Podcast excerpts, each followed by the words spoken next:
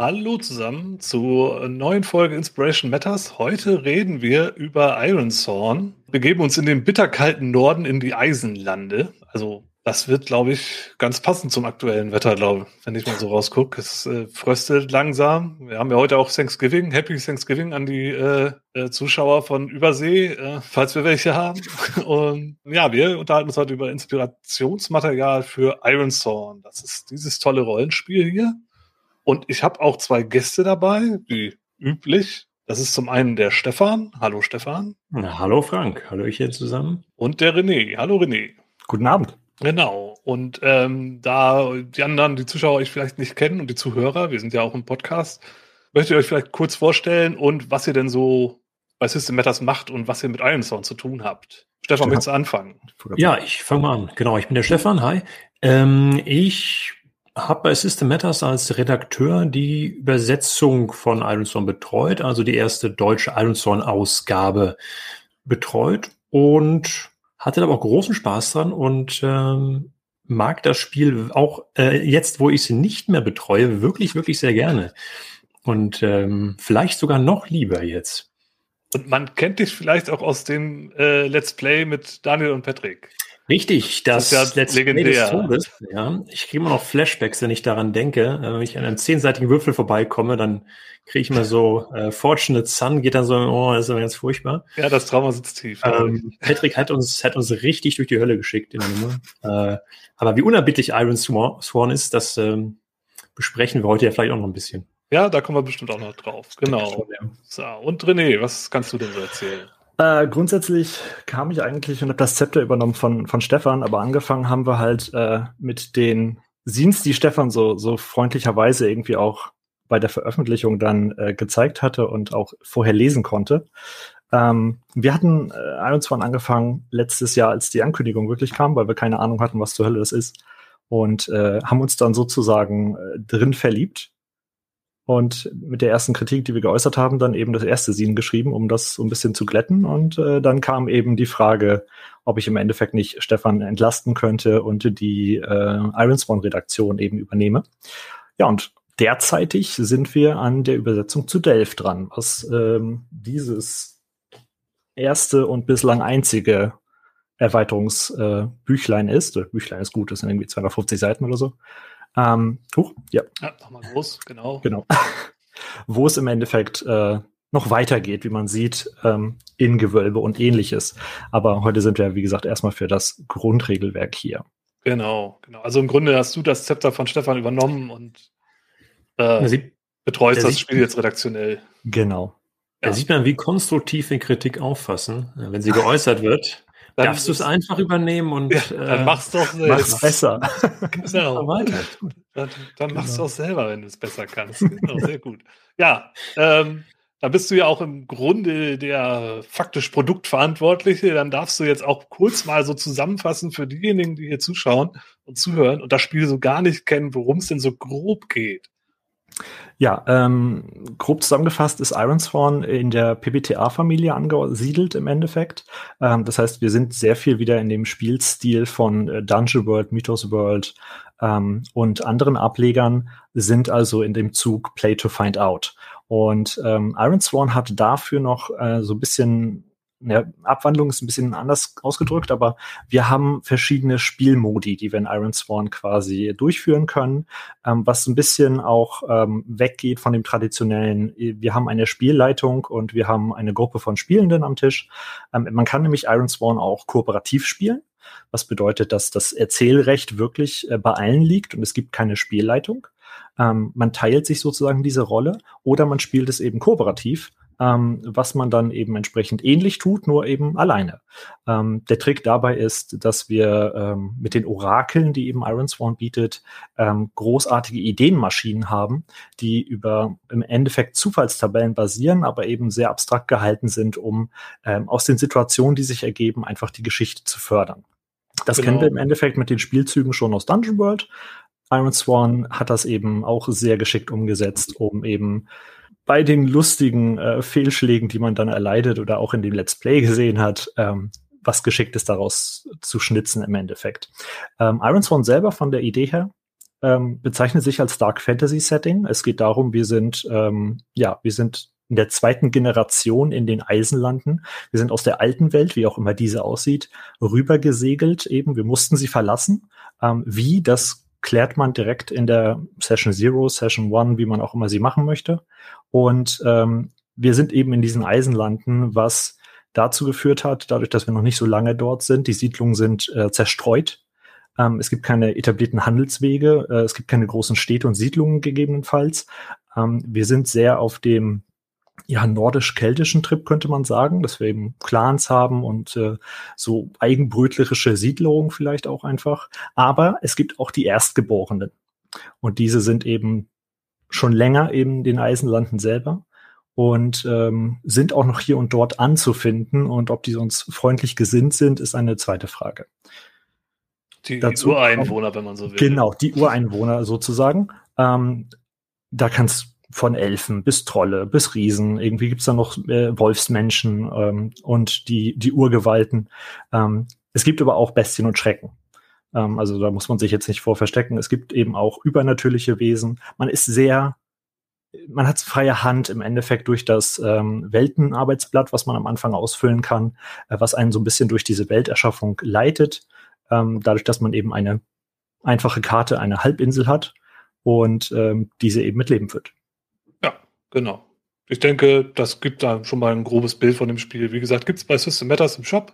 Wer sich dafür interessiert, gibt es auch Podcast-Folgen zu und diverse Videos. Und wir erzählen ja jetzt auch übertragenen Sinne ein bisschen was zu dem Spiel. Denn eigentlich auf das Spiel gehen wir ja nicht ein, sondern stellen hier eher so ja, Medien und Material vor, das sich sehr, das sich sehr in diese Stimmung passt, die das Spiel transportiert, dass man gut als Inspirationsmaterial nutzen kann, um sich selber Ideen zu geben oder auf Ideen zu kommen. Und genau in die Richtung wollen wir dann jetzt auch einsteigen. Und ähm, ja, der Stefan hat angeboten, er fängt an. Dann überreiche ich das Zepter mal an den Stefan. Was hast du denn ja. mitgebracht? Ähm, also ich habe eine ganze Liste mitgebracht und ich habe mit Erschrecken gelesen, dass die Gäste normalerweise nicht über zwei Beiträge hinauskommen. Ich habe mich zum, zur Aufgabe gemacht, das zu brechen. Deswegen geht es mir jetzt Schlag auf Schlag. Nummer eins, Island-Pulli das Material, was für zu Iron Swan passt. Ja. Sehr gut. Nummer zwei, ich mache direkt zwei. Und ähm, das ist jetzt, glaube ich, das Offensichtlichste meiner Meinung nach. Deswegen mache ich es auch zuerst und äh, müssen wir im Zweifelsfall können wir es auch knapp halten. Mhm. Eine der Hauptinspirationen für Iron Swan ist das Videospiel, was inzwischen, glaube ich, sogar auf einem Toaster portiert wurde. Ähm, Skyrim. Ich wollte gerade fragen, Doom? Aber äh, Skyrim, also, okay. Ja. Skyrim ist natürlich, hat unglaublich viel für Iron Sworn zu bieten. Gerade wenn man in den Gegenden jenseits dieser Städte unterwegs ist, hat man weite Tundra und alte Ruinen und alle mögliches äh, an Getier. Ähm, es gibt so ein paar Punkte, wo man ganz, ganz deutlich sieht, und ich behaupte, dass Sean Tomkin da auch auf Skyrim geguckt hat. Das ist zum einen Riesenspinnen ist im Bestiarium von Iron Sworn drin, denkst du, Moment, das ist eine eiskalte Welt im Norden, warum gibt's da Spinnen? Das ergibt eigentlich, eigentlich überhaupt keinen Sinn, aber diesen Skyrim sind die überall, die Viecher, Tundra-Spinnen. Ja, gibt's Trolle natürlich, klar. Es gibt Riesen, die durch die Gegend gehen und durch die Gegend schleudern. Oh ja, ganz oh gefährlich. Ja. Und ähm, ganz, ganz wichtiger Punkt, Mammuts. Oh ja. also erfahrungsgemäß äh, verschiedene nicht näher genannte Streamerinnen äh, sind ja ganz in Verzückung geraten, als es darum ging, dass man ein kleines Mammut haben kann bei Iron Sworn. Ja. Und die sind natürlich das Schönste auch an Skyrim, wenn man einen, einen, einen großen Mammut, einen kleinen Mammut sieht, die durch die Gegend ziehen, äh, von irgendeinem Riesengehüte. Das ist natürlich super. Ähm, und was es eben auch hat, äh, ist, wir sind natürlich eine Person bei Skyrim. Das ist ne, für ein Solospiel gut. Wir sind Heldenfigur und äh, wir sind auf Questen aus. Ja? Wir haben eine wichtige Aufgabe, die nur wir lösen können und äh, wir gehen durch Höhen und Tiefen durch diese Welt und meistens auch zu Fuß, weil die Pferde so hm, sind und äh, erforschen dann so nach und nach diese verschiedenen Gegenden von oder gibt es auch verschiedene Landschaften, wie bei, wie bei Iron Sworn auch. Gibt es ein Gebiet, wo so ein herbstlicher Wald ist, dann gibt es eben so eine zerklüftete Hochlandebene. Am ganzen Norden gibt es eben auch komplette Eiswüste. Also sehr ähnlich wie der Eisenland. Deswegen Skyrim ähm, und natürlich der Soundtrack ist ähm, hervorragend auch zum Klauen für Iron Song. Deswegen, mein erster Punkt geht an Skyrim. Habe ich gar nicht dran gedacht, ganz ehrlich. Jetzt, wo du sagst, ich habe auch Skyrim gespielt, Ähm, und äh, ja, es ist völlig offensichtlich, aber hatte ich gar nicht auf der Liste bei mir. Ich habe ein paar Sachen, wo ich mir dachte, ach, das ist so naheliegend, das nehme ich nicht. Erzähle ich gleich, wenn ich dran bin, vielleicht noch was zu. Aber ja, auf Skyrim bin ich gar nicht gekommen. Und ich habe selber gespielt. Also damals auf der PlayStation 4. Also ist schon relativ lange her. Das hat ja inzwischen schon viele Iterationen durch. Sieht inzwischen auch, glaube ich, viel besser aus als damals. Äh, mir ist nur dann irgendwie nach 60 Stunden die PlayStation abgeschmiert und den Speicherstand konnte ich nicht retten. Dann war das Spiel für mich tot. Aber auch die Momente mit den Mammuts und den Riesen, wenn du die zum ersten Mal siehst, das ist einfach, da bist du auch erstmal platt. Also, das ist schon beeindruckend gemacht. Können wir jetzt sagen, ist es äh, noch ein Zusammenhang, lässt sich Iron Sworn genauso gut modden wie Skyrim? Oh ja. Das stimmt, ja. ja. Das ist komplett wahr. Da kann man ja einige, also ja klar, an Hebeln hat man ja genug alleine. Ich meine, euer Fernsehen ist ja im Grunde der, der lebende Beweis dafür, dass man da wunderbar Erweiterungen und Ergänzungen zu entwickeln kann, die sich da wunderbar einfügen. Ja, äh, es gibt sogar ein eigenes Kapitel in, in Iron Sworn, äh, wie man es hacken könnte. Also wenn man irgendwie Lust hat, Cyberpunk zu spielen, dann bitte. Ja. Ähm, und Sean Tompkin mit Starforge, was ja die Sci-Fi-Variante sein wird, ähm, hat es ja auch nicht anders gemacht. Also in dem äh, Playtest-Material war lange Zeit irgendwie so ein eisernen Eidschwören drin, was einfach das Grundprinzip beibehalten wird, äh, auch wenn man irgendwie mit seinem Raumschiff irgendwo hinfliegt. Ja, ja. Ja, also bei Skyrim hat man ja auch, also ja gut, ne, das mit den Landschaften, das stimmt auf jeden Fall. Da kann man sich, glaube ich, auch schön, schön draus klauen, wenn man da jetzt so, ja. eine, so eine konkrete Ruine, konkreten Landstrich. Ich weiß, im Norden gab es auch so, so Inseln, die mit Eis bedeckt waren und so. Da gab es auch einiges zu finden. Alte meine, Gräber. Genau, ne, also, generell, die Menschen da sind Pseudo-Wikinger. Ja, ja, das passt genau. natürlich in vielen Fällen. Wie Drauger, glaube ich, gibt's bei, bei Ironstone noch auch. Also die, mhm. ähm, ne, die Toten, die aus den Gräbern wieder aufstehen. Also da ist, ist einiges dabei. Ja, das, das stimmt. Kam ich aber auch nicht drauf, ehrlich gesagt. Ich kam heute auf ein anderes Videospiel und dachte mir so, ja, von der Idee her passt das. Aber Skyrim ist natürlich die Faust aufs Auge im Endeffekt. Ja. Ja, es ist halt inzwischen auch nicht mehr so auf den Radar der Leute, glaube also das stelle ich jetzt einfach mal. Ich sehe, jemand ist ein, eine Person im Chat ist, die dann noch leidenschaftlich spielt, mindestens. Ah, okay, ja gut. Schöne Grüße. ja, aber, aber, ja, gut. Äh, manchmal ist das Nahedienste gar nicht so naheliegend, so. weil insofern hat sich das ja schon gelohnt. Oh, da kommt auch noch Besuch. Ja, Besuch kriege ich auch noch. ja. Aber ich glaube, das Spiel ist bekannt genug, um dass man da jetzt nicht äh, jetzt noch in die Tiefe gehen muss. Ne? Also ich genau, glaube, deswegen habe ich zum Einstieg lockere sind wir alle, sind wir alle ja. warm. Ist ja jetzt auf Steam Sale, da kriegt man das bestimmt auch günstig. Äh, wer sich das mal anschauen will. Ist bestimmt irgendeine Anniversary-Edition gerade wieder draußen. Ja, mit 100.000 Erweiterungen. Also, Stimmt, und die hat gerade, die hat gerade alle Mods zerschossen, der Patch, der ist, der gekommen ist. Ah, ja, super, so wie mein Speicherstand da mit 60 Stunden. Mhm. und da war ich wahrscheinlich auch, also ich war nicht wirklich weit mit 60 Stunden, das Spiel ist ja riesig groß. Also da kannst du ja Zeit versenken. Ähm, nicht zu viel, man will ja auch ein bisschen Iron Zorn spielen, also Vorsicht. ja, cool, okay. Dann äh, machen wir direkt weiter Mal sehen, wie viel wir da schaffen, wenn wir so schnell sind. René, was hast du denn noch dabei? Ähm, ich habe als erstes mir aufgeschrieben, ähm, Kazuo, ja, gerne. Kazuo Ishigu, Ishigurus ähm, Buried Giant. Mhm. Ähm, das Buch habe ich durch einen Zufall witzigerweise gefunden. Also den Autor, ich habe schon zwei, drei Bücher von ihm hier, aber kannte nie das Buch. Buried Giant im Endeffekt geht um zwei Personen erstmal am Anfang, und zwar Axel und Beatrice, ähm, die in einem Dorf leben, was eben ähm, am Anfang sehr gut beschrieben wird mit, äh, sie freuen sich, dass sie eine Kerze besitzen und eben deswegen Nachtlicht sozusagen und ähm, sehr schnell äh, rüberschwappt auf dieses Leben im Endeffekt, wie zumindestens, ich meine, Stefan, Stefan kann vielleicht mehr zu sowas sagen, aber wie ich es mir früher vorgestellt habe, jede Person im Dorf war einfach notwendig. Ich komme vom Dorf, ja, das ist also. okay, das meinte ich nicht, aber. ähm, und die beiden im Endeffekt äh, wollen sich auf den Weg machen und ihren Sohn noch einmal sehen und ihren Sohn eben besuchen, der im Nachbardorf leben soll. Und aus dieser einfachen Idee entsteht halt eine sehr wagemutige Reise, wie sich herausstellt. Und ähm, das war so ein Punkt, der mich sehr an Iron Swan erinnert hatte, denn ähm, wir, wir schwören uns selber oder eben anderen Personen irgendeinen Eid äh, in einer Form. Und ähm, sobald wir sozusagen eine Siedlung verlassen, vielleicht auch schon da drin, ähm, können wir mit ja, leichtem Fuße sozusagen in Gefahren treten. Und äh, seien es eben Ertrunkene oder Eisenknechte, die irgendwie das Leben noch nicht ganz äh, von sich lassen konnten und deswegen irgendwie einen letzten Wunsch versuchen zu erfüllen? Ähm, oder ist es wirklich irgendwie ein, ein Rudelwölfe oder eine schreckliche Bestie? In ähm, Borrowed Giant im Endeffekt geht es auch noch um eine Tatsache, nämlich einen Nebel. Und äh, die Leute, die diesen Nebel sozusagen um sich herum haben, also der flutet sozusagen das ganze Land, ähm, vergessen Sie fangen an, Sachen zu vergessen. Und ähm, die beiden machen sich eben auf den Weg und treffen dann auch noch andere Charaktere, unter anderem äh, Sir Gawain, und ähm, versuchen im Endeffekt dann ihren Sohn zu finden. Und ähm, ich will gar nicht zu viel spoilern, weil das ein, ein sehr plot-twistiges Buch an äh, später Stelle noch ist. Ähm, sie treffen eben auf ja, Soldaten im Endeffekt auf einer Brücke und haben eben diese Angst, weil äh, die Menschen sind bewaffnet und äh, sie sind es nicht. Sie haben einen Ritter von mir aus dabei, aber ähm, das Leben kann hier sehr schnell enden. Und ähm, Iron Sworn im Endeffekt hat ähm, zumindest wie ich es finde, durch diese Mechanik, dass ein Gleichstand der Würfel diesmal keinen Erfolg erzielt, ähm, so diese Tendenz zu nicht vorteilhaften Situationen, ähm, was die Sache total spannend macht. Das heißt, im Endeffekt ist es, äh, wie es auf dem Cover heißt, äh, geht es um verhängnisvolle Questen. Und äh, die beginnen eben schon auf diesen einfachen Reisen. Und wie gesagt, The Buried Giant äh, geht sich eigentlich darum am Anfang, dass man ins Nachbardorf reist. Und das ist eben eine Tortur für die Leute, obwohl es irgendwie beschrieben wird, als das dauert einige Tage.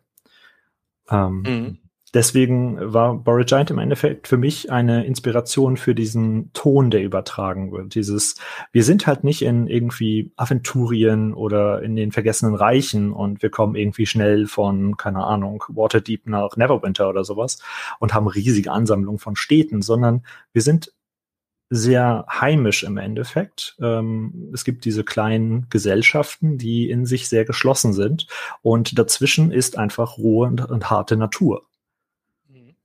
Spannend, das Buch kenne ich gar nicht, aber das trifft es mich auch genau. Also es fängt an wie eine, bei Iris ist es ja auch so, am Anfang ist es vielleicht eine lästige Queste, was Kleines, wir gehen ins Nachbardorf, ja.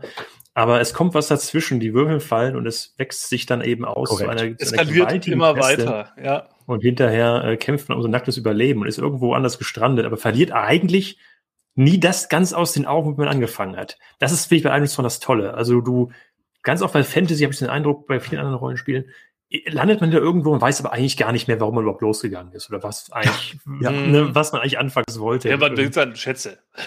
Genau. aber, bei, Schätze. aber bei Iron's ist es immer im Hintergrund. Eigentlich möchte man immer wieder dahin zurückkehren. Ja, ähm, über ist ja hier genauso. Ne? Cool, ne? Also auch, ne, wahrscheinlich, also ich, ich kenne die Geschichte nicht, aber es klingt halt so, ja, die wollen ihren Sohn besuchen und wahrscheinlich wird das halt auch eine Weile dauern, bis sie ihn finden. Vielleicht auch sogar erst am Ende womöglich. Ne? Und dadurch wird die, die Geschichte immer weitergehen. Und aber das ursprüngliche Ziel wird wahrscheinlich trotzdem eine Rolle spielen. Unterstelle ich einfach mal. Nee, es ist auch vollkommen richtig und ähm, da triffst du auch den, den Nagel auf den Kopf sozusagen, denn ähm, dieses Play to Find Out im Endeffekt, was wir bei Ironstone haben, was Stefan so äh, schön gerade beschrieben hat mit den, mit den Questen und mit den Fortschritten, den wir dort eben erreichen und dann immer mehr herausfinden über die ursprüngliche Idee, die wir in einem Einzeiler aufgeschrieben haben, ähm, ist es in dem Buch genauso, weil äh, die Idee am Anfang, wie du sagst, Frank, sie wollen eigentlich nur ihren Sohn besuchen. Ähm, und dann kommen halt immer mehr Sachen ans Licht, ähm, die gar nicht vorher bekannt waren oder eben in Vergessenheit geraten sind. Ja, cool. Ich hätte zwei Fragen noch dazu. Mhm, klar. Ähm, das ist ja anscheinend das, die englische Ausgabe, die du da hattest. Korrekt, ja. Ähm, gibt es auch auf Deutsch? Das gibt es auf Deutsch. Ähm, das heißt dann wirklich der begrabene Riese, glaube ich. Mhm. Ähm, okay, und das ist ja wunderbar für die Leute, die nicht so gut in Englischen sind oder keine Lust haben, äh, da zu bequem sind. Dann gibt es da also auch eine Übersetzung, das ist ja gut. Und die zweite Frage wäre, gibt es denn da auch einen Riesen? Oder wäre das ein Spoiler? äh, nein, das ist kein Spoiler. Ähm, der Minimalspoiler im Endeffekt ist nur, dass der, aber das habe ich auch so erst im Nachgang mir sozusagen irgendwie mal überlegt, als ich noch mal eine ruhige Minute drüber nachgedacht habe. Ähm, der Name des Buches hat schon etwas mit dem Kern der Geschichte zu tun, denn der ist sehr metaphorisch an der Stelle. Also es gibt nicht wirklich einen Riesen. Ich glaube, es wird einmal darüber gesprochen, dass dort ein riesiger Baum steht, der so genannt wird. Ähm, aber die ganze Idee mit, ähm, es ist ja nach König Arthur sozusagen, nach seiner Regentschaft. Ähm, dementsprechend äh, hat das was mit der kulturellen Zusammengehörigkeit in dem Land zu tun. Mhm. Die, da hätte Daniel jetzt viel zu sagen können. Gok und Margot ja, wahrscheinlich. Hättest jetzt äh, offene Türen eingeraten. Ja, klar. ja, ja, aber äh, vielleicht kennt er das ja auch nicht. Dann äh, ist ja auch was für ihn dabei. Das wäre schön. Cool. Ist relativ jung, irgendwie 2015 rausgekommen und äh, den Autor kennt man sonst für ja, was vom Tage übrig blieb und irgendwie ähm, alles, was wir geben mussten, was ja auch verfilmt wurde mit äh, einigen namhaften Schauspielerinnen und Schauspielern. Spannend, cool. Ja, cool. Kannte ich, kannte ich nicht. Äh, wir packen die Sachen am Ende auch nochmal, wir sammeln das zusammen und packen das auch nochmal in eine Liste. Das wird dann in dem Video und äh, beim Podcast und so nochmal irgendwie verlinkt, alles, was wir hier vorstellen, noch zur Info. Ist ja bald Weihnachten. Genau, ist ja bald Weihnachten und wenn man jemanden kennt, der Ironstone mag, dann äh, kriegt man hier eine wunderbare Geschenkeliste an. Ja. Ich habe äh, auch was mitgebracht. Ich habe wieder mal Musik mitgebracht. Ähm, von, ähm, ich, jetzt müsste ich, muss ich mich direkt im Vorfeld schon mal entschuldigen, weil norwegische Namen, das ist so eine Sache.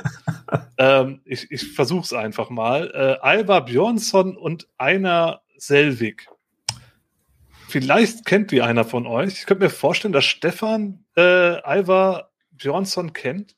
Hat der irgendeinen absurden Künstlernamen, oder den wir ihn kennen? Nee, der heißt einfach Alva Björnsson, aber das ist der Gitarrist von Enslaved. Ah, okay. Ja, okay. Ähm, ich weiß nicht, bei René kennt der Musikgeschmack nicht, deswegen. Ähm, es geht in die Richtung, äh, bin okay, ich ja so tief drin, aber der Name sagte mir auch überhaupt ja, also nichts. Enslaved schon. Alba ist halt der, der Gitarrist von, von Enslaved. Enslaved ist eine äh, Band, die hat in den 90er Jahren Black Metal gemacht, äh, aber in den jüngeren Jahren sind die eher in so eine Progressive, ähm, ja, so ein bisschen Pagan Metal, wobei das ist vielleicht auch eher ein bisschen Schimpfwort, aber also ein bisschen traditioneller und aber trotzdem auch mit so Black Metal Einflüssen. Ganz klar, das haben die auch nie weggelassen, so in der Richtung. Und äh, Einer Selvig, das ist der, äh, ja, ich glaube sogar der, der Hauptmensch, Hauptartist von Vadruna. Äh, Vadruna ist die Band, die kennt vielleicht man nicht von Namen her, aber die kennt man vielleicht aus dem Soundtrack für Vikings. Ähm, die, die Serie, die man hier auch wunderbar naheliegend irgendwie vielleicht erwähnen könnte. Vielleicht kommt das ja auch noch. Ich, äh, wer weiß. Lass Assassin's Creed, glaube ich, hat er auch, hat er auch Und Soundtrack genau, gemacht. der hat auch für Assassin's oh. Creed Valhalla und auch für League of Legends äh, hat er auch was gemacht. Da habe ich auch jetzt gerade erst bei der Recherche irgendwie gesehen, hat er irgendwie für einen Charakter so ein Thema, glaube ich, gemacht oder so. Und das ist halt, also wer den Soundtrack von, von ähm, Vikings nicht kennt, das ist halt sehr traditionelle ähm, skandinavische Instrumente, die da eingesetzt werden. Viel Chorgesänge, äh, mehrstimmig und ähm, viel Rhythmik, viel Trommeln, ähm, Knochenflöten, so, so Leiern und solche Geschichten. Ähm, und Vadruna ist im Grunde so ein Projekt von dem, ba äh, nicht Vadruna, sondern die beiden haben ein Projekt gemacht. So. Und ähm, die haben halt zwei Alben rausgebracht. Das eine ähm, ist eine Auftragsarbeit gewesen ähm, zum 200. Geburtstag ähm, der norwegischen Verfassung. Ganz absurd äh, haben die beide den Auftrag bekommen, dafür irgendwie was aufzunehmen. Und die haben halt dann das Album jetzt wieder Skuxia, glaube ich, haben die aufgenommen. Und ähm, später dann noch mal, 2016 äh, war das, glaube ich. Und später, 2018, haben sie dann noch das zweite Album Huxia aufgenommen. Ich pack das nachher auch mal äh, in den Chat, damit ihr wisst, wie man das schreibt, wenn ihr das danach suchen wollt. Ähm, und äh, ja, da haben die halt im Grunde auch ähnlich wie Vadruna, aber dann noch so ein bisschen moderner das Ganze angesetzt. Also es gibt dann auch E-Gitarren dazwischen, ähm, hier und da mal ein Riff und, und das Ganze ist ein bisschen vielleicht moderner, könnte man sagen. Ähm, geht alles auch in so eine Nordic Folk Pagan Metal Ecke, aber jetzt nicht, keine Angst, das ist jetzt nicht so dieser gute Laune äh, Pagan Metal, Schunkel Bier trinkt Kram, sondern schon eher so atmosphärisch soundtrackig, sage ich mal. Ja, wie gesagt, viele traditionelle Instrumente, ähm, schwer zu beschreiben, sollte man einfach mal reinhören. Wer, wer den Viking-Soundtrack kennt, der weiß, wovon ich rede. Oder äh, Valhalla, Assassin's Creed Valhalla. Ich denke auch der Soundtrack von, von Skyrim geht auch so, könnte man auch sagen, geht auch so ein bisschen in diese Richtung. Ähm, auf jeden Fall eine Empfehlung. Habe ich auch mal live gesehen. Äh, macht Spaß, ist echt cool. Und ähm, ja, wem das gefällt, der kann sich auch Vadruna anhören oder Heilung oder Teni. Da gibt es einen ganzen Haufen Bands, die so in dieser Richtung auch so ein bisschen äh, da so kratzen. Das ist mal, mal ein bisschen theatralischer bei Heilung. Die sind sehr auch mit, äh, machen eine riesen Bühnenshow, mit, haben die dann so Geweihe auf den Kopf und, und spannen dann irgendwie so, so Tierhäute aufgespannt und dann kommt halt auch irgendwie eine, äh, so, so eine halbnackte Wikingerin mit so einem riesen Schwert und dann äh, auf die Bühne und das ist halt sehr viel theatralischer, aber Druna ist da sehr viel bodenständiger, sag ich mal. Ähm, aber äh, da gibt es einen ganzen, ganzen Pulk an Musik. Aber das in Speziellen gefällt mir sehr gut und ähm, kann ich nur empfehlen. Heilung kennt man vielleicht aus dem ähm, Senior Sacrifice, dem zweiten Teil. Mhm. Es gab einen zweiten Teil. Äh, angekündigt, zumindest im Trailer waren sie ganz groß. Heilung ah, ist in den letzten Jahren irgendwie so in der Gamer-Szene total, total steil gegangen. Ähm, klingt, okay. klingt, klingt ganz, ähm, genau, Hell, Hellblade ähm, Ne, ah, ja, stimmt. Das ist auch das Spiel, kenne ich nur von der Optik her, aber ja, könnte ich mir vorstellen. Ganz, wir haben so einen ganz sonoren Klang, der immer so, der wirkt, der wirkt schon sehr schamanisch so im Ganzen. genau, ja, so, so rituell, schamanisch, schamanischen Tum irgendwie rauszuholen. ganz gut. Ähm, ja. Ganz, ganz sonderbar, aber könnte gut passen, ja. Ja, ja, genau. Das, das so in diese Richtung, dieses schamanistische, so ein bisschen rituell und so. Das schwingt bei diesen ganzen Bands ja auch so ein bisschen mit. Ja, genau. Das passt wirklich dann gut rein, ja. Also da kann man, glaube ich, auch gut beim Spielen hören. Also vielleicht nicht jeden Song, aber äh, wenn man die, die so ein bisschen, bisschen weniger Gesang, weniger E-Gitarren haben, raussucht, dann kann man sich da, glaube ich, mhm. ganz gut dran bedienen. Oder einfach ein bisschen hören, während man im Regelwerk blättert. Mhm. Genau. Das wäre so mein Tipp. Kurzer Tipp an der Stelle noch, äh, für Solo- und Co-op-Play ist solche Musik wirklich Gold. Ähm, das steigert die Atmosphäre ungemein. Ja, kann ich mir vorstellen, ja. Also ich habe jetzt mal hier ähm, den Namen von den beiden und jetzt noch das, den Namen von den beiden Alben äh, mal runtergeklatscht, damit das äh, alle auch äh, ja. sehen können. So, bitteschön. Ähm, verlinken wir dann auch später in den anderen Medien, wo das hier auftaucht. Genau. Ja, cool. Gut, ja, nice. Ähm, kann der Stefan direkt weitermachen mit seiner langen Liste? Ja, ich habe eine lange Liste, aber ähm, ich, ich, ich mische sie jetzt durcheinander. Ich tu da, ich werfe gerade das runter, was ich eigentlich oh jetzt sagen wollte, weil René, du gerade mit äh, The Very Giant äh, japanischen Auto genannt hast und jetzt muss ich natürlich. Der ist witzigerweise Brite. Brite, aber äh, ist, sorry, ist ein japanischer Name, deswegen dachte ich. Ist, ja, ja, der ist äh, auch ne, ursprünglich daher, aber ja. ja. Ähm, deswegen muss ich jetzt, muss ich jetzt sagen, ähm, Klassiker rausholen, äh, die Sieben Samurai von Akira Kurosawa. Ah, ja. Ja. Ähm, ja. Und überhaupt, glaube ich, die ganze ähm, die alten Samurai-Filme, die dann rübergewandert sind in das Spaghetti-Western-Genre, die dann rübergewandert sind in dieses gesamte Gangster. mediale Bild von einsame Leute wandern durch die Gegend auf einer Queste, ähm, die wir jetzt zum Beispiel äh, in The Mandalorian auch haben. Und ähm, Sean Tompkins schreibt auch, Mandalorian wäre ein großer Einfluss für Iron Ironstone gewesen. Und das ist diese ganze Traditionslinie, die zurückgeht eben auf diese Kurosawa-Filme. Und da sieht man ganz, da sieht man wirklich einiges, äh, an das ich beim, beim Leiten selber zurückgedacht habe und eben bemerkt habe, wie viel ich da eigentlich rausziehe. Also zum einen hast du diese die Gruppe, der du folgst, das sind bewaffnete Leute, die sind ähm, gebunden an ihre Ehrenkodizes, die, die wissen, was sie, was sie in der Welt erreichen wollen, die wissen, hm, sie können nicht frei handeln, sondern sie haben gewisse Regeln, denen sie folgen müssen. Ähm, sie sind aber unterschiedlich dabei. Es sind nicht alles irgendwie sozusagen alles dieselben Figuren, sondern sie haben, ähm, der eine ist eher leichtlebig und schöngeistig, der andere ist irgendwie ne, der, der alte Anführer. Da gibt es verschiedene Rollen. Und die kommen eben in ein Dorf. Das Ganze spielt ja in diesem, in diesem Bauerndorf. Und das ist auch so ein Ding bei Iron Thorn. Jedes Dorf ist ja eine eigene Welt in sich. Ja. Jedes Dorf ist so in sich abgeschlossen, hat seine eigenen Gebräuche, seine eigenen Probleme, seine eigenen, seine eigene Glauben vielleicht sogar. Und ähm, das, was ich am, am Iron Swornigsten, glaube ich, daran fand, ist, da ist es ein Bauerndorf und da gibt es Banditen. Und es sind nur normale Bauern. Die haben keine Schätze versteckt. Die haben, mhm. haben ein paar Rüstungen versteckt und Waffen. Spoiler-Alarm, falls die noch nicht gesehen hat. Das Ding ist älter als wir alle. Ähm, ja. ne, aber versteckte Waffenrüstung von Samurai, die sie umgebracht haben. Also erstens so Konflikt, Wissenskonflikt. Ne, die Bauern haben eigentlich auch Geheimnisse, die es da gibt. Ja. Ähm, ne, wie, wie reagiere ich darauf? Folge ich jetzt trotzdem meiner Aufgabe oder nicht? Aber ähm, die Bauern haben ja kaum, kaum was und trotzdem sind sie ein lohnendes Ziel für Banditen, weil in der Welt gibt es noch weniger. Das fand ich so eindrucksvoll. Warum, warum essen sie sind schwach und können überfallen werden? Ähm, und trotzdem das wenige, was sie haben, ist immer noch wertvoll in der Welt. Und ähm, wie, ich, man müssen mal gucken, wie oft in, in Iron Sworn im Buch jetzt von Plünderern die Rede ist. Und dass man Dörfer gegen Plünderer verteidigen muss. Das ist genau, was in diesem, in diesem Film passiert. Und auch am Schluss ist halt die Frage, haben wir eigentlich gewonnen? Haben die Samurai, ja. die sagen ja selber, wir haben nicht gewonnen, die Bauern haben vielleicht gewonnen. Ja, das Ende ist ja wir, auch ikonisch. Wir, ne? wir verlieren so und ziehen weiter. Ne? Ist das alles sinnlos gewesen am Ende so. Und das ist ja. natürlich ähm, plus eben Ausrüstung ähm, ist eben auch ikonisch. Ähm, hat man jetzt das eine große Schwert, hat man die Brustplatte, hat man vielleicht das Gewehr oder sowas. Ähm, das sind alles so, so Dinge, ähm, die von der Zeit her jetzt oder mit dem Setting nicht Wikinger-mäßig sind. Hm, aber ich glaube, von der Art, wie so ein Setting funktioniert und wie so eine Story drin funktioniert, fand die ich. Themen mal, ne? Also die Themen auch, einfache ja. Leute in einem Dorf. Es gibt da nicht, nicht so, das ist ja auch bei Ironsworn, glaube ich, eher ungewöhnlich, dass du halt so so mächtige, ich nenne mal Herrschergestalten hast. Also Leute, die über große Landstriche regieren und Leute kontrollieren und unterjochen oder, oder über die herrschen. So, so adlige Charaktere gibt es da ja in der Form. Ja.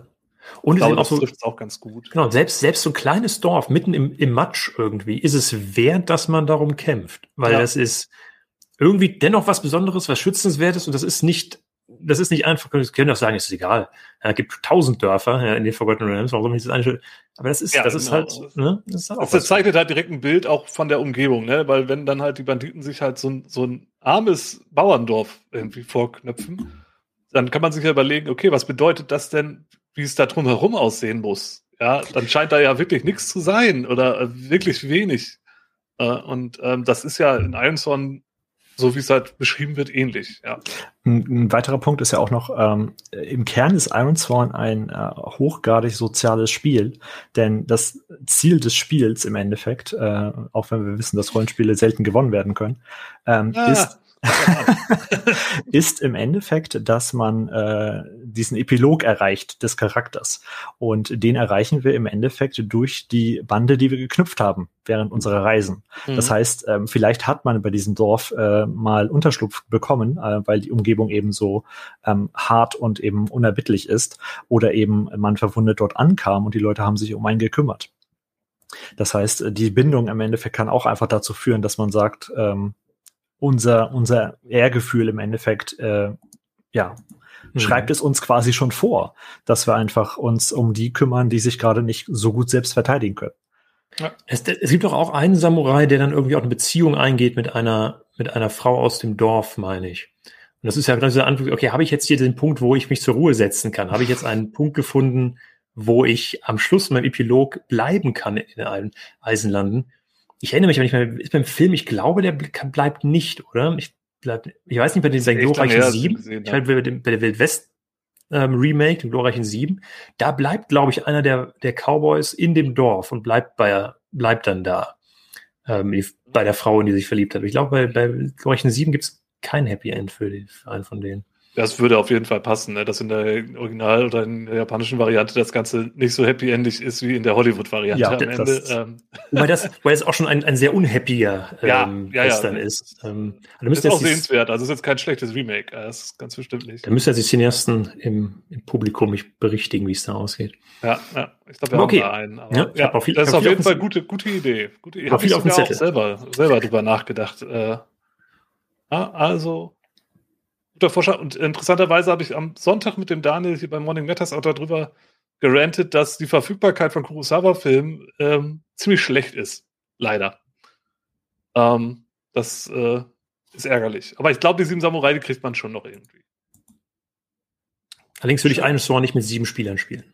Oh nein. Nee, nee, auch nicht in Koop oder so. Das gibt nur endlose Diskussionen. Dann lieber Solo. Okay, gut. René, was hast du denn noch dabei? Ähm, wir waren bei dem Thema schon irgendwie ganz gut dabei, deswegen äh, gehe ich einfach direkt. Ach, du hast noch wieder was für in die Kamera zu halten? Ich, genau, mein, mein zweites für die Kamera. Ähm, moderne Literatur sozusagen gerade bei mir. Ähm, von Josh Reynolds äh, ist ein Warhammer Age of Sigma Roman, ehrlich gesagt, und zwar Dark Harvest. Ähm, mhm. Gibt's auch auf Deutsch? Ähm, da geht's nämlich darum, dass äh, Harold Blackwood eben in die Stadt oder in das Dorf, besser gesagt, Wald muss. Also ähm, wirklich Wald geschrieben im, im Englischen auch. Und äh, das liegt mitten im Sumpf. Und man kriegt auch gar nicht so viel mit über diese Person, außer dass sie irgendwie eine etwas fragwürdige Vergangenheit hat ähm, und irgendwie Kriegspriester mal war, aber jetzt eben eher so Knochenbrecher ist. Und ähm, diese Person hat eine Münze bekommen. Eine Münze von jemandem aus äh, der Vergangenheit dieser Person. Und ähm, möchte dorthin in dem Ziel eigentlich, diese Person umzubringen. Die hat auch in der Vergangenheit das bei ihm versucht. Ähm, deswegen kriegt man auch nur so mit, die haben da irgendwie einen Konflikt mal gehabt, wie auch immer der aussah. Ähm, Im Laufe der Geschichte entrollt sich das dann natürlich auch wieder. Aber ähm, nach der beschwerlichen Reise wirklich durch ähm, Sümpfe und eben äh, mit, mit kleinen Schiffchen im Endeffekt dann auch, so Ruderschiffchen, ähm, und Angriffen eben von den, in dem Fall äh, Warhammer-Kreaturen, nämlich den äh, Silverneth, was so baumartige Wesen sind, ähm, die eben diesen, diesen Sumpf sozusagen ihr Herrschaftsgebiet nennen, ähm, finden, findet eben der Protagonist auch seinen Weg eben hin in das Dorflein. Und dort gibt es, und das ist jetzt wieder äh, Richtung Iron Sworn halt, eine eigene Regierungsform. Es gibt eine eigene Hierarchie, die in diesem Dorf existiert. Wir haben einen Fürsten, der irgendwie halbnackt auf, auf Jagd geht ähm, und auch Geweihe trägt, was wir eben auch schon hatten. Ähm, gleichzeitig haben wir aber auch einfach Leute, die sich so als die, die Dorfväter sehen. Und ähm, das prägsamste war wirklich, um das zu beschreiben in diesem Buch, ähm, dass der Protagonist in die Taverne kommt, die dort existiert, eine der wenigen, und einfach nicht bedient wird. Weil es ein Außenseiter ist. Mhm. Und die ganzen Leute halt unter sich verstrickt sind, aber mit Außenseiter nichts am Hut haben wollen und ihn einfach auch raten, wirklich zu gehen.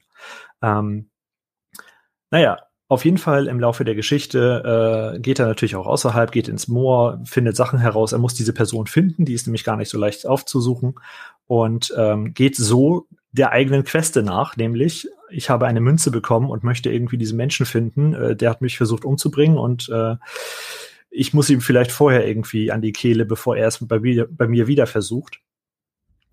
Ähm, und gleichzeitig hat man dieses Übernatürliche, was, äh, wenn ich mir Iron Sworn im Sumpfgebiet vorstelle, was es ja auch gibt, in äh, wirklich den, den Landen dort, ähm, dieses Ungewisse, was dort wirklich lauert. Also wir haben so Ertrunkene, was man sich vielleicht vorstellt, so in den Tümpeln und dann, wenn man zu nah ans dunkle Wasser geht und reinschaut, dann greift die Hand nach einem. Ähm, das kam da sehr gut rüber und das war etwas, was mich äh, wirklich auch an, an Iron Swan erinnerte, weil diese ganze Umgebung wieder, ähm, man wusste nicht, was auf einen lauert wirklich. Und in dem Dorf auf der anderen Seite, und das ist etwas, was bei Iron Sworn auch passieren kann, je nachdem, wie man die eigenen Eisenlande beschreibt, ähm, war das Dorf nicht besser.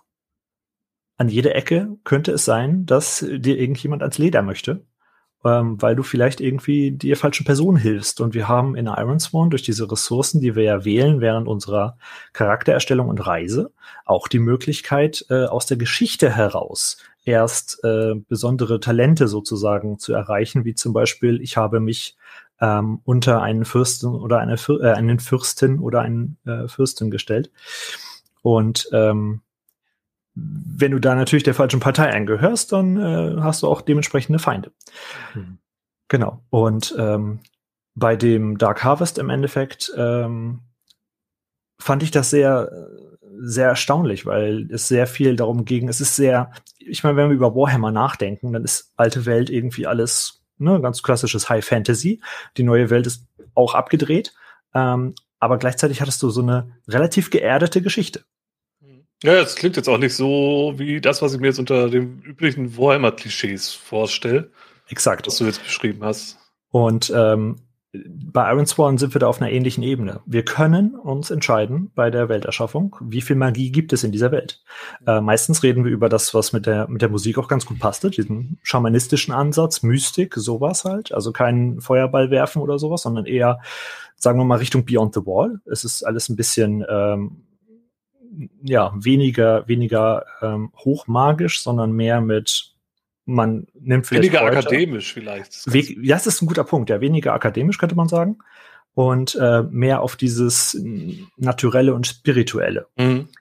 Ähm, und das hatte im Endeffekt dann äh, sehr gut mitgeschwungen, weil man da eben auch dann äh, mit diesen ja nicht Gerüchten, sondern wirklich diesen, was sich halt so an Sagen und Legenden verbreitet hat. Ne? Ja. mit dem arbeitet. Und diese Münze wäre auch bei Iron Sworn super, um drauf zu schwören, natürlich. Ja, ne? klar, also korrekt. Genau. Mit Metallgegenstände, die eine eigene Geschichte haben und die irgendwie ein eigener Charakter in sich selbst sind, die man mit sich rumträgt oder ein Teil von einem selber sind. Das ist, super, ja. Die vielleicht auch genau. ein bisschen Bedarf wecken, wenn sie denn einen gewissen Wert auch haben. Ne? Das ist ja bei Iron Sworn ja auch, dadurch, dass Eisen ja so eine Mangelware ist und jeder Spielerfigur ja auch im Grunde so einen Gegenstand hat, könnte da ja auch mhm. irgendwo Bedarf entstehen, sag. Und was auch wir Hörner auf dem Kopf tragen, ist offenbar wichtig. Äh, bei Skyrim gibt es ja auch die Forsworn, also die, die, die irgendwelche wilde Leute in den Hügeln, genau. die auch mit Hörnern auf dem Kopf durch die Gegend ja, laufen. Stimmt, genau. Und die auch in richtig schamanistische Richtung natürlich gehen. Mhm.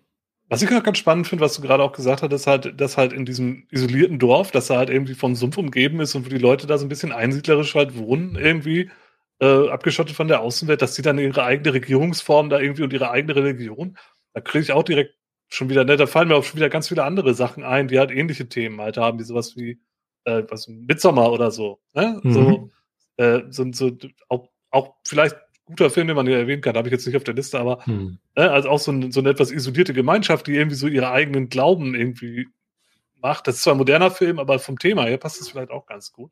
Auch nordisch. Ne? Auch nordisch, ja, ja. ja. genau. Also äh, das ist ja auch noch ein schönes Thema. Diese isolierten Dörfer, die eigene Regierungsform, eigene Religionen entwickeln, eigene Glaubensgrundlagen äh, und äh, ja, ganz andere Hierarchien vielleicht entwickeln, als, als man das so kennt. Ist denn, ich glaube, das ist auch, Einstein bietet auch die Möglichkeit, ein bisschen was Abgefahreneres auf diesen Inseln, die halt da in der Wildnis sind, einfach, einfach ja. zu etablieren. Ne? Ja. Ist denn Mad Max auch ein Iron Sworn-Film? Da kommt, da kann ich direkt den Übergang machen. Das ist ein schönes, schönes Stichwort. Bitte. Wie auf Ansage. Denn ich habe mich dann hingesetzt für die zweite Sache. Hab dann auch gedacht, ja, hier Vikings-Serie und bla, ne? Aber hab mir überlegt, okay, was macht denn das Setting aus? Und Ironshorn oder beziehungsweise die Eisenlande, was, was ist denn da so das, das, das catchy Ding?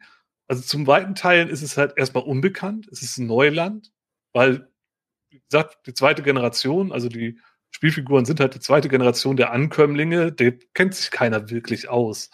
Es ist dünn besiedelt, es ist sehr wild und sehr gefährlich. Und ein Genre, das im Grunde auch genau diese Themen abbildet, ist Western. Denn im Western ist es halt auch, ne, der Westen wird halt erobert, der wilde Westen heißt nicht umsonst der wilde Westen. Ne? Man hat viele kleine Siedlungen, die abgeschottet sind von jeglicher Regierung und irgendwie so ihre eigenen Systeme aufbauen, ähm, weil halt die Eisenbahn noch nicht da ist oder so. Ne? Und ähm, äh, es ist halt extrem gefährlich. Man hat halt die Ureinwohner ja, in, in Form der Indianer, die eine Gefahr darstellen. Man hat andere Räuber und Banditen, die da rumlaufen. Man hat wilde Tiere, ähm, gerade in den nördlicheren Gefilden, dann halt Grizzlybären, Pumas, solche Dinge sind da ja auch nicht, ähm, da ist auch nicht von, vorgefeit. Also im Grunde ein Thema, das sich da super anbietet. Ähm, äh, und gerade wenn man dann so guckt, gerade so Material, das irgendwie in den Rocky Mountains, in der Sierra Nevada, Kanada, äh, ne, da Alaska, so der, in der Gegend spielt, bietet sich auch eigentlich super an.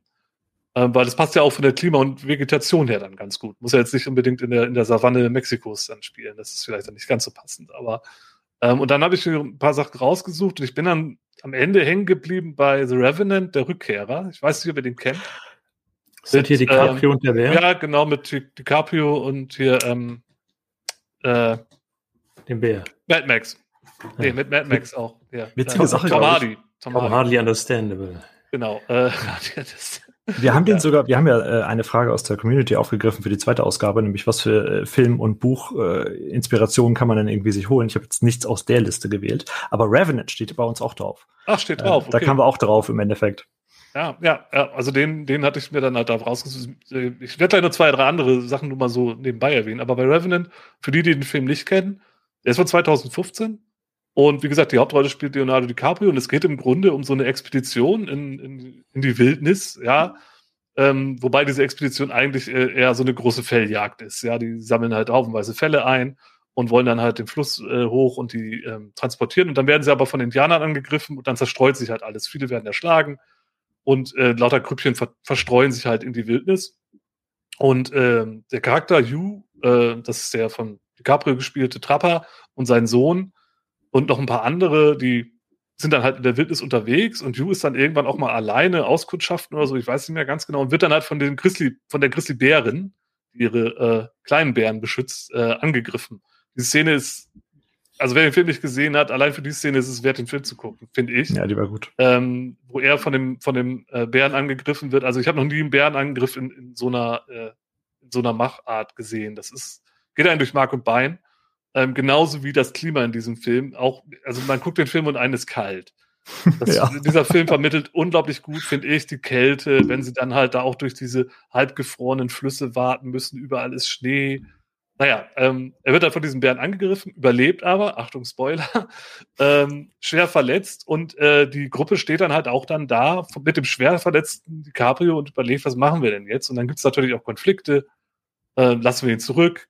Schleppen wir ihn mit? Äh, wir müssen ja selber irgendwie zurückkommen. Wir sind selber mitten in der Wildnis und verloren, haben eigentlich andere Probleme, als uns um den Verletzten zu kümmern. Gehen wir in den Gnadenschuss. Da gibt es dann viele Streitereien. Und am Ende entwickelt sich daraus auch noch eine, eine dramatische Rachestory ähm, um, um diese Charaktere. Wie gesagt, der Film ist relativ neu, deswegen will ich da jetzt nicht zu viel vorgreifen. Aber er vermittelt halt sehr gut, finde ich, zum einen so diese, diese raue Umgebung, diese, diese Kälte, diese urtümliche Landschaft mit den ganzen Gefahren, wie halt den Bären, den den Ureinwohnern und äh, ja, den, den ganzen drumherum und halt auch diese Charaktere, die halt zum Teil auch in so einem, ich sag mal, gesetzlosen Bereich halt agieren, weil es gibt halt keine wirklichen Regierungen. Und wenn ich dann halt einen irgendwo in der Wildnis erschieße, dann wird mich dafür wahrscheinlich nie einer, äh, würde ich mich nie verantworten müssen, außer gegenüber meinem Gewissen so ungefähr.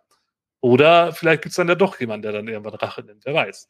Und ähm, das sind halt so Themen, die kann man halt in Iron Sworn, finde ich, auch super abbilden wie halt auch viele andere Western-Themen, Western-Themen, die halt da so in den Bereich halt gehen.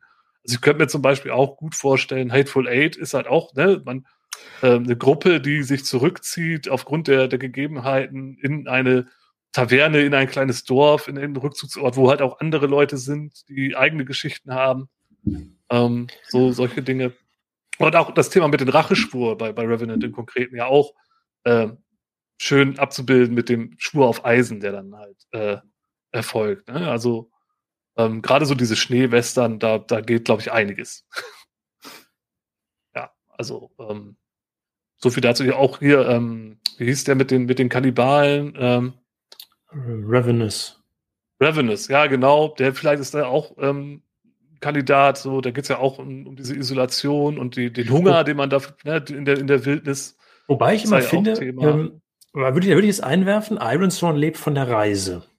Ein Iron Sworn, wo ich gar nicht reise, sondern nur isoliert in einem, äh, in einem Vor eingeschneit bin oder so. So ein Kammerspiel. Da würde mir was fehlen, glaube ich. Ja, wäre vielleicht maximal für eine Session was. Also ich glaube, das wirklich als, als großes, großes Thema zu machen. Aber ich glaube, um das vielleicht auch mal aufzulockern, ist das nicht verkehrt. Und, aber man kann ja auch, wie gesagt, es gibt ja auch genug Western, bei denen eine Reise ein Thema ist. Bei Revenant also, sind ja die ganze Zeit unterwegs, ne, zum Beispiel. Oder ja. Leichen, Leichenpflaster an seinen Weg heißt nicht umsonst so. Äh, da ist halt ein Weg. Ja? Sonst hätte er nichts zu pflastern. Ja. Hätte er nichts zu pflastern. Ne? Da wird also auch irgendwie eine Reise gemacht. Also ähm, mit Charles Bronson, Nevada Pass im Zug. Kommt gerade der, der Hinweis aus dem, aus dem Chat. Habe ich jetzt nicht. Ist das der Titel von dem Film? Sagt mir jetzt nichts. Aber gut. Aber ja, also das ist eher so mein, mein Tipp, erstmal Revenant und ansonsten halt überhaupt das Western-Genre so ein bisschen plündern, bietet sich, glaube ich, ganz gut an.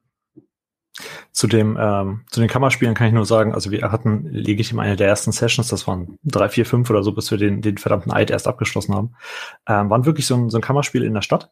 Und ähm, das geht erstaunlich gut, aber natürlich musste irgendwann, irgendwann raus, ne? Also irgendwann muss der Junge auf Reisen. Und ähm, es gibt, und da, da bin ich mit äh, jemandem auch dran, es gibt äh, Mystery Vows. Das ist aus einem anderen äh, Zusatzband sozusagen, der von einem Fan geschrieben wurde, wo es wirklich darum geht, wie kann ich denn äh, investigativ sozusagen Iron Sword nochmal spielen, wenn ich nämlich wirklich in so einem Ort bin. Mhm. Ähm, das ist äh, auch relativ spannende Idee, wo wir wieder bei dem Hacking-Thema von vorhin sind. Ne? Ähm, mhm. Du hast eine flotte Idee, wie du, keine Ahnung, einen auf Juristen baust, dann hast du schon irgendwie hier Kampfregeln für Juristerei sozusagen und schon hast du irgendwie so eine Debatte und äh, kannst die schönsten Diskussionen damit führen. Ja, mit der Herausforderungsmechanik kann man sowas ja auch schön abbilden. Ne? Also ja, genau. Dann mit den Schwierigkeiten und den und Schritten, äh, die man da macht. Eine zweite Sache aus dem Chat muss ich noch aufgreifen, weil wir bei Western gerade sind. Äh, der dunkle Turm. Ich habe ehrlich gesagt mhm. auch mit mir gekämpft, ob ich den dunklen Turm mit reinnehme.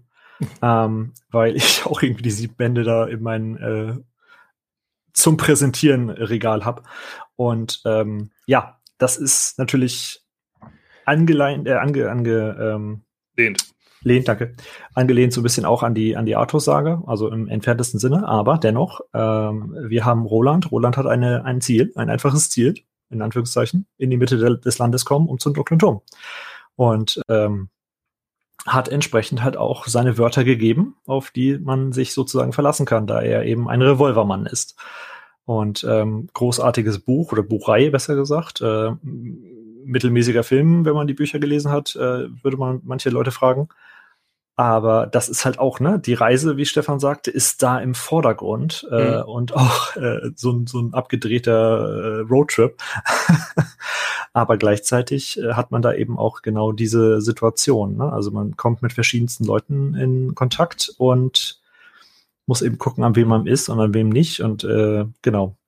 Wenn wir das dunklen Turm nehmen, haben wir doch im Grunde bis, also das ist ja die Zusammenkunft von allem, was wir bisher eingekreist haben als Themen. Wir haben eine Fan ein Fantasy-Thema, Mhm. Ähm, wir haben Samurai-Film, Western, äh, wir haben so ein Endzeit-Ding dabei und König Artus. Und wenn du ein paar davon zusammenmischt, kannst du für Iron Thorn eigentlich nicht ganz daneben gehen. Also ich hätte zum ja, Beispiel gesagt, gemacht. Ne, also Gawain sagt das auch, ist The Green Knight eigentlich Iron Sworn? Ja? Äh, vielleicht, können wir sagen. Ist, ist nicht, war nicht mein Beitrag, wollte es mal reinwerfen. Mhm. Fairer Punkt. Ja, ja, aber dann kannst du ja, also wir kommen ja eigentlich schon so langsam zum Ende, aber wenn ja, deine Liste so lang ist, dann, dann hau doch noch einen raus.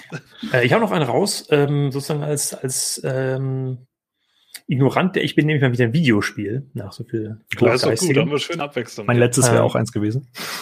Ah, vielleicht kommst du noch dazu. Das ist äh, das, das ist sehr witzig. Und zwar ist es ein, äh, sag mal, ist es nur ein Double-A-Titel, ja, kein Triple-A-Titel von 2019, glaube ich, Greedfall. Hat das, ist das nicht mit den Piraten irgendwie so gewesen? Es gibt auch Piraten da drin, ja genau. Das spielt nämlich eigentlich, das ist jetzt ein bisschen diese Odd One Out, weil es spielt eigentlich in so einer Fantasy-Welt, die stark ans 17. Jahrhundert angelehnt ist. Also es okay. erinnert einen erstmal an Seven Sea als Rollenspieler. Mhm. Ähm, aber beim Spielen ist mir einiges aufgefallen, wo ich dachte, hey, das ist eigentlich sehr Iron Sworn-artig. Ähm, man startet in der alten Welt, ja, da gibt es so die alten Hochkulturen in der alten Welt. Und ähm, das Problem ist aber, dass eine unheilbare Seuche in der alten Welt umgeht. Und äh, die Adligen und die Armen gleichermaßen von dieser Seuche dahin gerafft werden. Ich sage, okay, es gibt ja auch ja. bei Iron Thorn einen Hintergrund, der ist, eine Seuche hat die alte Welt dahin gerafft und wir sind ausgezogen ja. in die neue Welt. Und die gibt es bei Greedfall eben auch. Man setzt sich in ein Schiff und fährt in die neue Welt. Und es wirkt halt wirklich so, okay, wir haben ein bisschen Konquistadoren und weiße Siedler sozusagen, die Amerika, aber ähm, was sie machen in dem Spiel, und das finde ich sehr, sehr geschickt, und das macht Iron Sworn auch, dass sie eben es nicht sozusagen Europäer gegen Natives, First Nation, Indianer, wie auch immer, äh, machen. Ähm, es gibt da Ureinwohner, die sind so ja, die kann, würde sagen, könnten auch irgendwie amerikanische Ureinwohner sein, aber die haben einen starken keltischen Einschlag, so mit Druiden und haben auch so keltische Namen so ein bisschen. Ähm, die leben da. Ähm, aber interessanterweise ist sowohl die alte als auch die neue Welt mh, hm, total divers. Also Hautfarben sind in, in, beiden Welten schon komplett durchmischt. Es ist also nicht so, okay, die Rothäute sind hier und die Weißen sind da, mhm. sondern darum geht's gar nicht. Es ist ein kulturelles Ding. Die sind kulturell, religiös, politisch höchst unterschiedlich. Ähm, und das macht ja ähm, der, der Clou, den man nach und nach rausfindet. Jetzt gibt es einen Spoiler für Greedfall. Wer ihn noch nicht, wer es noch nicht gespielt hat, möge jetzt weghören. Ähm, es kommt eben raus, dass diese beiden Welten eigentlich gar nicht so weit voneinander entfernt sind, wie beide Seiten denken, sondern dass vor längerer Zeit schon mal diese Insel besiedelt wurde von Leuten aus der alten Welt, die aber umgekommen sind oder eben total überlebt haben. Und zum Beispiel der, der, dieser Naturglaube eigentlich der, der Leute aus der neuen Welt ähm, im Grunde der Prophet aus der alten Welt ist, der, der irgendwie was anderes rausgefunden hat. Das heißt, sozusagen die katholische Kirche aus der alten Welt und die Indianer in Anführungszeichen der neuen Welt glauben eigentlich alle an dasselbe, weil sie dieselben Personen kennen und eigentlich dieselben Hintergründe haben. Hat sich ähm, nur anders entwickelt dann, oder? Das hat sich entwickelt. Ja, das ist, das ja, ist super, super spannend. Natürlich kommt auch raus, die Hauptfigur ist dann eigentlich auch einer von den Natives, der dann eben zurück ist äh, mit denen. Also eigentlich sind sie viel verflochtener, als sie denken. Und ich musste da denken an die Gebrochenen aus Iron Sworn. Ähm, weil Sworn macht es eben auch ganz geschickt, weil ist diese Frage ist ja ganz oft so, ist ein neuer, ist ein neuer Kontinent, wird neu besiedelt. Was ist mit den Ureinwohnern? Ja, das ist ganz oft so ein Fantasy-Trope, wo du denkst, okay, wie oft müssen wir jetzt eigentlich sozusagen Neu Nordamerika von den äh, für die Weißen erobern, so als Trope. Ähm, und der macht's, Sean Tompkin macht es ja auch so, dass diese Gebrochenen sind ja die einzigen menschlichen Erstgeborenen, wenn man so will. Alle anderen sind Riesen und Trolle und äh, sowas. Und Elben. Alben, genau. Alben, Alben. ja. Ähm, aber das sind Menschen, das waren mal Menschen. Und die Erklärung in einer eine ist ja, hm, das waren mal sozusagen, das ist die erste Welle von Siedlern gewesen, die wir hier eigentlich hergeschickt haben. Und irgendwas ist mit denen passiert. Das heißt, die Wilden sind eigentlich wir oder wir sind die Wilden. Mhm. Und das fand ich bei Greedfawn auch sehr, sehr cool gemacht. Und auch für Iron Sworn, so trifft man eben verschiedene Dörfer, alle funktionieren anders und es gibt kein Gut und Böse. Auf beiden Seiten gibt es Helden und Schurken ja. gleichermaßen und es ist überhaupt nicht klar eigentlich. Und es gibt, alles, es gibt im Grunde nur, es teilt sich auf in verschiedene Glaubenssätze. Sozusagen, sollten wir kooperieren, sollten wir nicht? Was für ein Glauben folgen, was tun wir nicht? Wo, wo was ist es uns irgendwie wert? Wonach richten wir unsere Gemeinschaften aus? Und deswegen, ja, tatsächlich Greedfall ist, mhm. ähm, obwohl es auf den ersten Blick überhaupt nicht nach nordisch und kalt aussieht, ähm, hat da sehr viel Ironsworn-Potenzial. Was ist denn das für ein Spiel? Ich kenne das halt gar nicht. Das ist so ein, also es ist wahrscheinlich kein 3D-Shooter.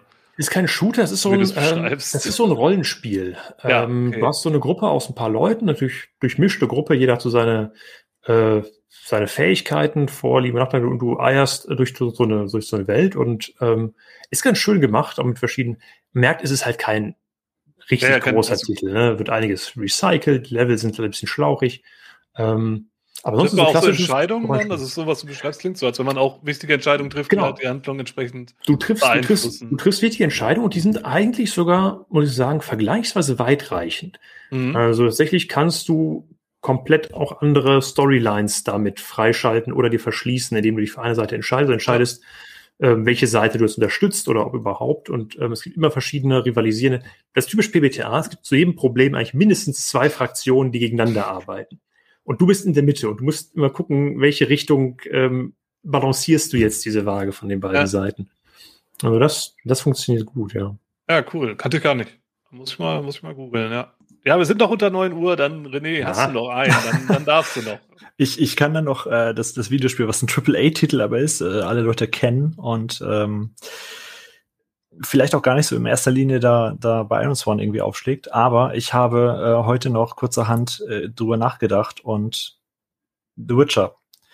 Die mhm. Witcher-Serie. Ähm, ich habe die Bücher nicht gelesen, deswegen bin ich nicht der übelste Witcher-Nerd, aber wenn wir alle an Witcher 3 denken, was ja äh, das bekannteste, würde ich mal behaupten, der, der Reihe ist, ähm, dann geht es darum, dass wir im Endeffekt äh, einem Protagonisten über die Schulter schauen, der eben äh, in der ganzen Geschichte im Endeffekt äh, eine, eine, eine Sache erledigen möchte, nämlich diese Vaterfigur sein.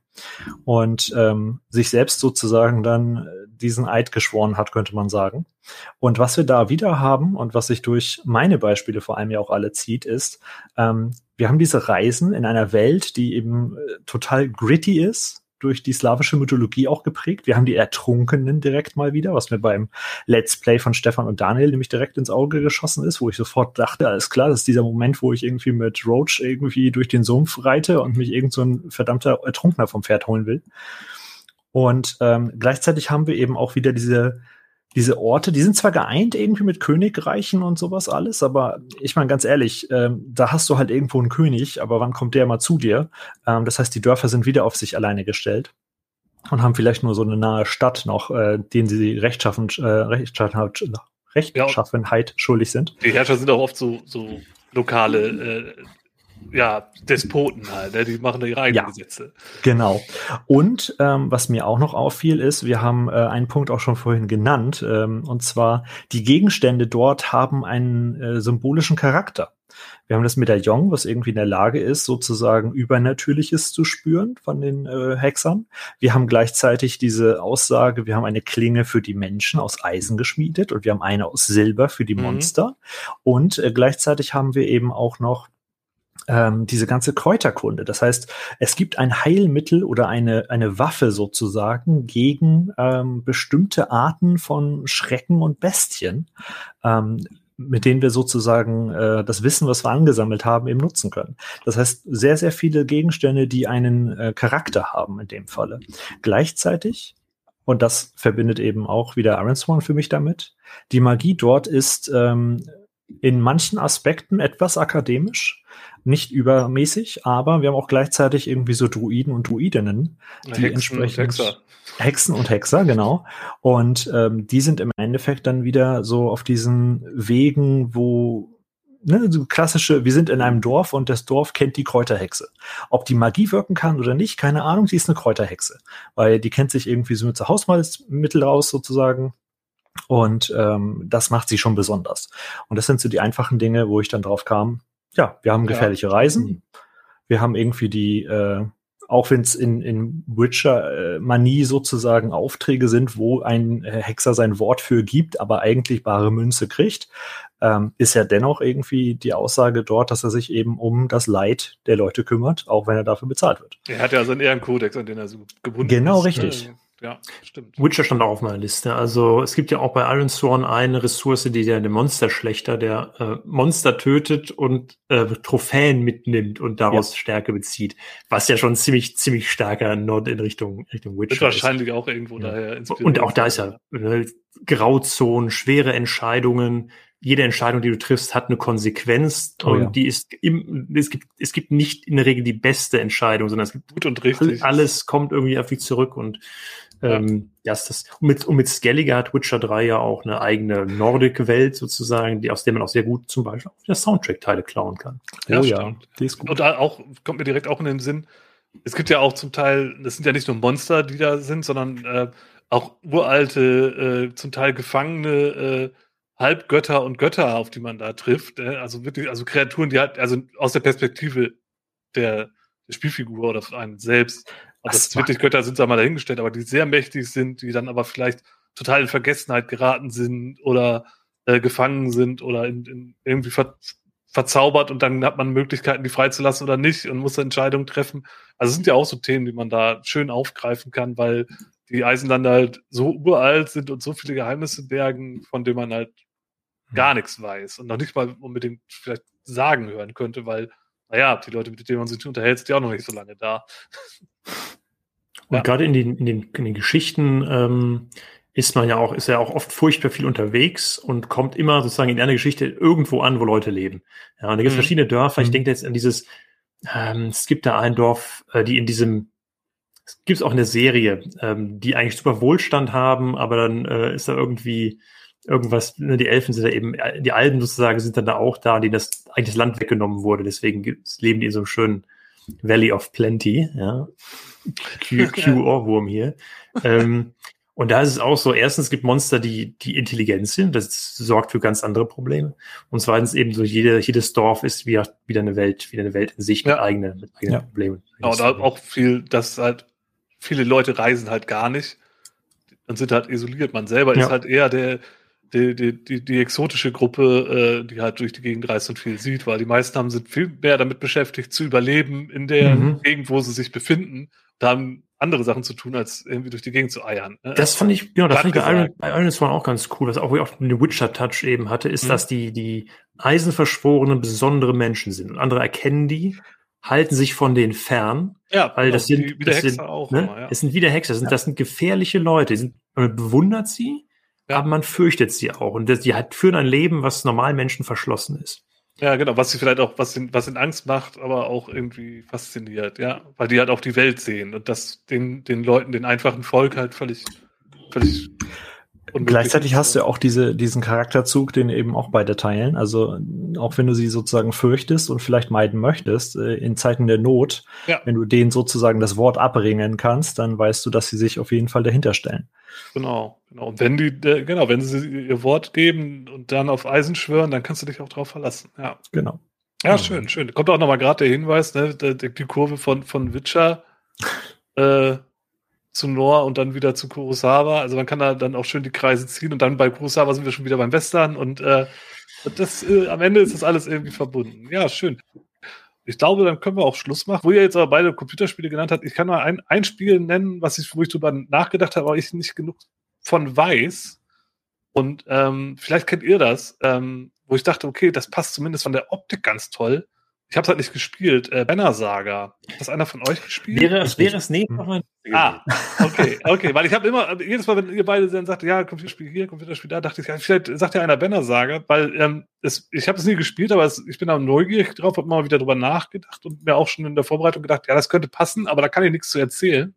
Mhm. Äh, vielleicht magst du dazu noch ein, zwei Sachen sagen. Ein, eins, eins zwei Sachen, ja. Banner Saga ähm, passt wie Faust aufs Auge. Es hat eine super nordische Welt ähm, des, der Soundtrack ist unglaublich. Also ich habe so einen Soundtrack noch nie in einem Videospiel gehört. Er ist fast schon störend mhm. sonderbar zum Teil. Ähm, Also er ist, kommt ganz ohne irgendwie typischen Fantasy-Klamauk irgendwie aus. Das klingt nicht nach Hans Zimmer ausnahmsweise, mhm. ähm, sondern wirklich nach, nach nordischen Gesängen, ganz sonderbar. Ähm, und man zieht eben da auch, ich musste bei dem Spielbeispiel in Iron Sword, da gibt es ein langes Spielbeispiel, wo man einen Track von, von Geflüchteten begleitet. Ähm, und das ist genau, was in, was in Banner Saga auch am Anfang passiert. Also es bricht irgendwie das Weltende herein. Es ist ein bisschen Matsch für Iron Sword. Mhm. Ein Monster kommt und man, man zieht eben mit diesen Leuten durch die Gegend und hat diesen Tross an Menschen, die man beschützen muss, die wehrlos sind, die Essen brauchen, die Nahrung brauchen, die Wasser brauchen. Und mit denen zieht man durch diese nordische Landschaft und zwar langsam.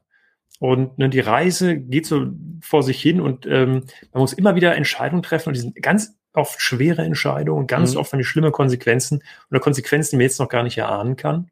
Ähm, die Kämpfe sind in kleinen Gruppen, es sind fünf Leute gegen fünf Leute, bisschen so ein, so ein ähm, Strategi strategisch. Ja, das ist so ein also runden, runden Strategie-Skirmish-System irgendwie drin, das passt sehr gut.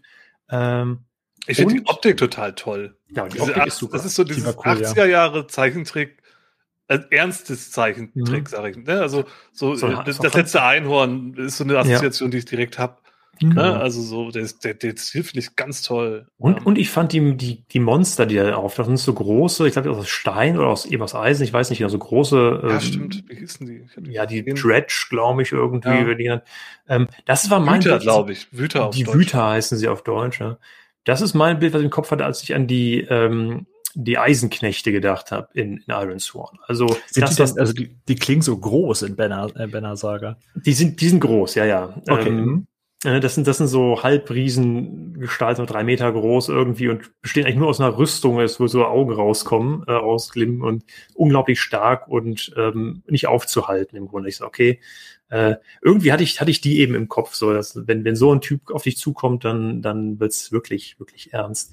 Ja. Ähm, und bei Better Saga ist es ein frustrierendes Spiel, weil selbst wenn ein Kampf gut läuft, kann es sein, dass, dass du richtig was verlierst. Also es gibt du kannst es nicht perfekt, du kannst es nie perfekt machen. Mhm. Ähm, ist auch ziemlich schwer, ne? Also, es ist wirklich schwer und du, hatte, lässt, du lässt auf jeden Fall federn, egal was du tust. Mhm. Ja, ja. Ja, cool. Das ist ja schön. Cool. Dann, dann war mein, mein Riecher ja gar nicht so verkehrt und dann bin ich jetzt noch ein bisschen mehr angefixt. Ich weiß nicht, wo ich die Zeit für das alles herholen soll, aber das ist halt das andere Problem, das diese Sendung immer mit sich bringt. Absolut.